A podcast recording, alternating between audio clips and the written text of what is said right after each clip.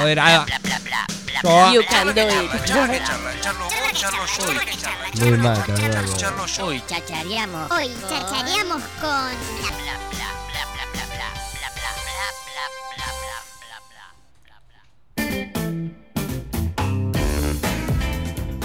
Bueno, como te contamos hoy al comienzo del programa, estábamos hablando del caso de Benjamín, este niño de 7 años de la ciudad de La Plata que es súper dotado, que está por encima de sus niveles intelectuales, por encima de, de la De capacidad de un común, niño claro. de su edad, ¿no?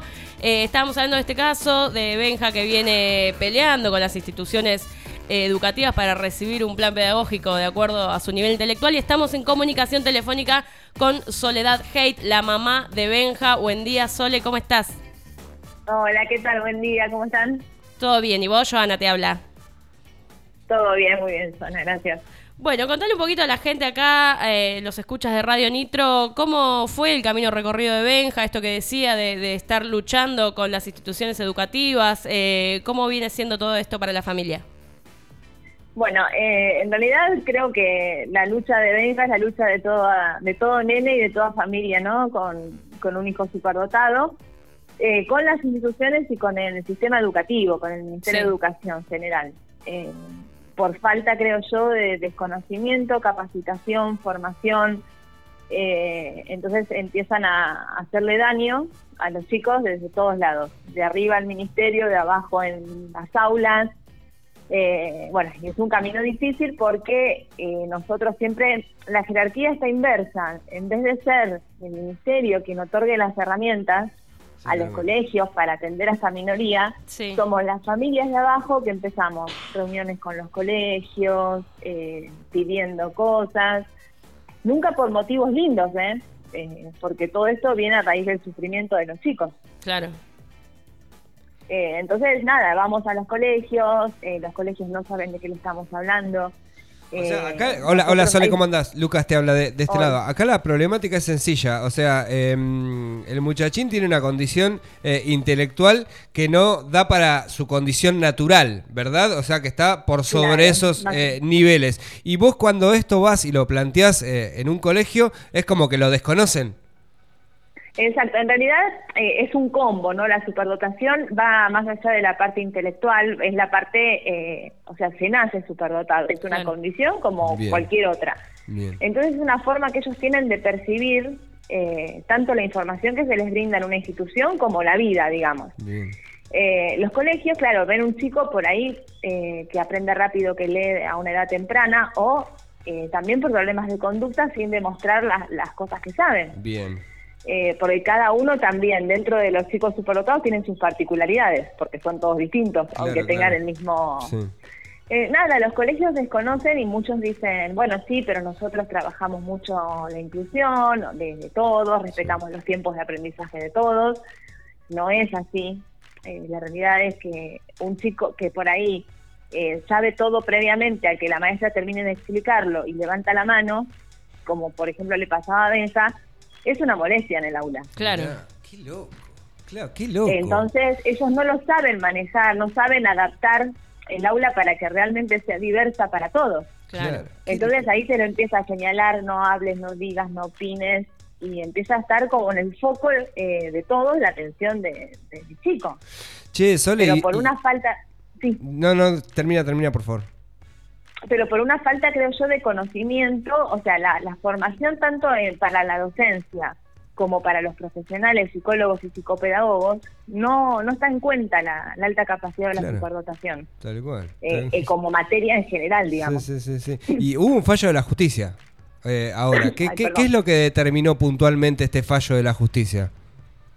Eh, en realidad nosotros empezamos ya el año pasado, va- vamos a cumplir un año más o menos con, con el tema legal. Eh, la justicia dictaminó ahora el último fallo. Eh, Nosotros comenzamos con una cautelar y un amparo porque el ministerio lo quería hacer volver para atrás. ¿sabes? Claro, repetir, digamos. O sea que... de- eh, Claro, eh, él había rendido libre. Claro, el pibe estaba en tercer Y- grado, ¿no? Segundo, ponele, y querían que vuelva a... ¿A cuál? ¿A dónde?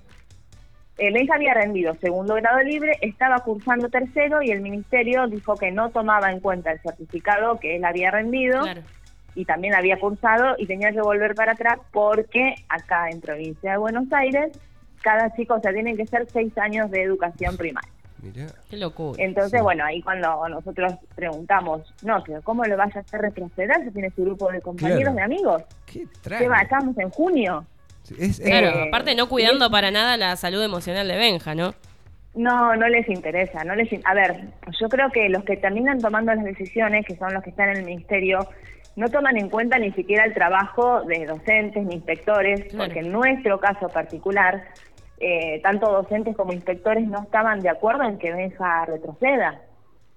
Claro, Eh, totalmente. Pero bueno, la decisión final la tenían ellos, que nunca lo vieron a Benja. A ver, Sole, Entonces, saliendo, saliendo un poco de, de- de lo que tiene que ver con, con- con esta situación puntual, ¿no? Que, que no, o sea, la, realidad es la verdad, ¿no? Lo, lo- lo- que sucede. Pero digo, como en, en- condición de madre, ¿no? Te, te lo voy a preguntar y desde el desconocimiento mismo que vos planteás, ¿no? Desde todo el ambiente educativo, también los tenemos nosotros los comunes, ¿no? Los que no, los que no pertenecemos al sistema educativo, eh, ni, nada tenemos que ver con eso. Digo, ¿cómo es, eh, cu- ¿cuándo te das cuenta que, que- tu hijo es eh, superdotado o que tiene condiciones diferentes que están por encima de la media? ¿Cuándo- ¿Cómo fue esa experiencia tuya como madre con respecto a Benja? Eh, bueno, sí, en realidad creo que está bien lo que dijiste, porque hay como un desconocimiento y por ahí muchos mitos, ¿no? De lo que puede ser un Claro. chico superdotado Claro. que, que tiene también la sociedad. Sí. Eh, nosotros en realidad, eh, yo no me di cuenta hasta que empezaron los problemas con el jardín. Sí veía un montón de situaciones en el día a día de Benja desde bebé, eh, que empezó a hablar cuando tenía seis meses, dejó los pañales eh, al año y medio solo, Claro.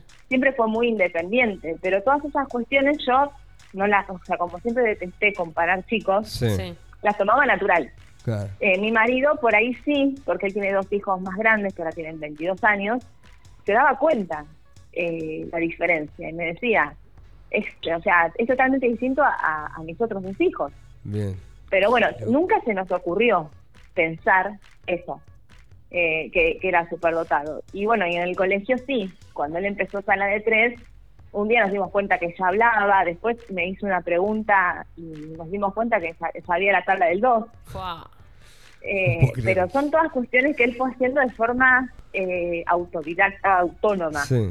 Nadie se sentaba con él, o sea, él estaba, no sé, jugando y por ahí se le ocurría preguntarme 10 por 80, mamá, ¿cuánto es? Y yo bueno, le daba la respuesta. Te agarrás la cabeza, diciendo, no, ¿cómo? Claro, no, y ahí, eh, nada, y yo me dice, creo que 2 por 2 es 4. Y ahí yo decía, claro, ¿cómo no va a tener problemas en el, co- en el jardín? Claro. Claro, Estaba sí. en sala de 3, en Y sala de aparte me, 4. me imagino que, que- que todo esto se debe referir en ansiedades de él mismo, como diciendo, che, loco, dale, o sea, apúrense porque yo estoy pensando como más... Claro, avancemos con que- esto. que- Claro, debe Ahí ser... está, claro, que sí.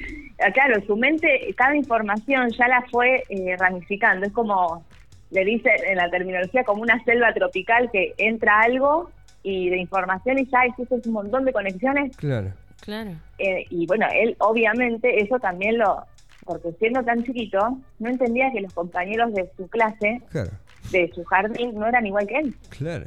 Son todos unos boludos, decía. Entonces- Deja de decir, ah, son todos unos boludos. ustedes". Eh, no, él se sentía mal. Claro, claro, Mal porque, te- porque no porque se, se siente excluido de, de- de- de- del, del- del- la- del común, digamos. ¿Y cómo lo lleva, Claro. cómo lo llevas, eh, Sole? Que es algo que me interesa muchísimo, porque me imagino que el, que, que- que el muchachín este la debe tener recontra clara esta precisa situación. ¿Cómo lleva él toda esta situación? Porque la debe comprender de punta a punta, ¿no? Digo, ¿cómo, cómo es Benja frente a esta situación? Que haya una resolución de la justicia qué sé yo y qué sé cuánto. Eh, Benja, bueno, no, cuando se enteró estuvo, ahora está genial, pero en el momento que el ministerio había rechazado, él quería ir a hablar con el ministerio, eh, de hecho Benja fue a hablar con el juez porque pidió él hablar con el juez. Nah, nah, me muero. Eh, entonces, para, para pedirle por favor que no quería retroceder, que él había rendido un examen, y entonces dice, la abogada que está en el ministerio, ¿dónde estudió? O sea, le hacía cuestionamientos al juez a niveles que yo por un lado decía qué bueno y por otro lado me, me moría de la vergüenza. Eh, claro. terrible, qué Eh, cos- cosas así, y él obviamente fue consciente, se sintió tranquilo cuando estuvo la medida cautelar, y lo que él se sentía era observado. Observado porque, claro, en cada proceso donde había que hacer algo, tanto la inspectora, la docente o todos, lo observaban a él. Claro, no lo podían "Yo creer". quiero que me miren más. yo no quiero demostrar, o sea, no quiero demostrar más nada, soy así. Claro, soy Entonces, esto. él lo vivió con una carga impresionante, no tanto la medida judicial, sino lo previo. Claro. ¿Y te pudiste contactar Eh. con gente que esté pasando estas mismas eh, situaciones? Digo, con otras familias que tal vez quizás tengan hijos Sí. o hijas, ¿sí?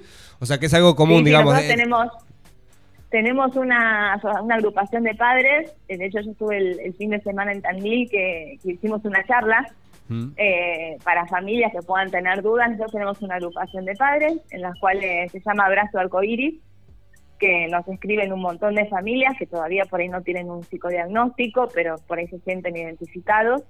Y nosotros, bueno, tratamos de, contenerlos desde nuestro lugar, eh, asesorarlos con profesionales por ahí que están capacitados para la- las evaluaciones, pero sí, eh, es que solo es muy difícil. Sí, sí, sí, Eh, imagino. Es muy difícil enfrentar un montón de cuestiones. Sol, eh, vamos a lo que nos importa para cerrar esta entrevista. Hoy en día, Benja, ¿está bien? ¿Está bien recibiendo su, su educación como tiene que ser y está contenido? Benja, la verdad, empezó este año un nuevo colegio, está súper feliz. Eh, yo ahora le pregunto, ¿vos cómo estás? Y me dice, ya no me siento más amenazado. Qué bueno. Qué bien. Eh, o sea, es como que para mí ya está. Eh, todavía, obviamente, el ministerio no hizo su plan pedagógico. No quiero que lo toquen hasta que no se capaciten. Claro. Así que él está contenido en el colegio y está feliz. Eh, hoy por hoy, todo lo que pasó, o sea, le cuesta, obviamente, porque está muy a la defensiva en muchas cuestiones. Sí, sí, sí. eh, por todo lo que pasó, pero pero está bien, está contento y está se la pasa jugando al fútbol. Ay, eso te quería preguntar, porque ¿de, de- de qué juega, Benja? De ese crack, o sea, es nuestro propio Messi. Delantero. Delantero, qué bueno. Sí. Y, y se nota que... quería medio, me- mediocampista, qué sé yo, pero bueno, el delantero. eh, y encima va a un colegio que se llevan la pelota al recreo, Ahí así va. que todos los recreos con pelota, la tarde. Escuchame, también es algo. la última que te quiero hacer porque me parece muy, muy, muy, muy importante es, ¿qué quieres ser cuando sea grande? Decime que quieres ser presidente. No, no, quiere ser eh, futbolista y odontólogo. Ay, Qué va. Pero eh, eh, odontólogo desde que creo que empezó a hablar que quiere ser. Mirá, de hecho, le encanta ir al dentista porque es como que toma clases Bueno, cuando Sol, va al dentista. Sol, te agradecemos muchísimo esta comunicación y Saludos bueno, a Benja, saludos a saludos Benja, gigante a Benja favor, de parte sí. de todo Muchas Radio gracias. Nitro. Sí, sí, de una. Muchísimas gracias a ustedes por el espacio, gracias. De una. Qué genial, che, qué, qué- bueno, gracias, eh, Sole del otro lado. Che, eh, qué linda conversación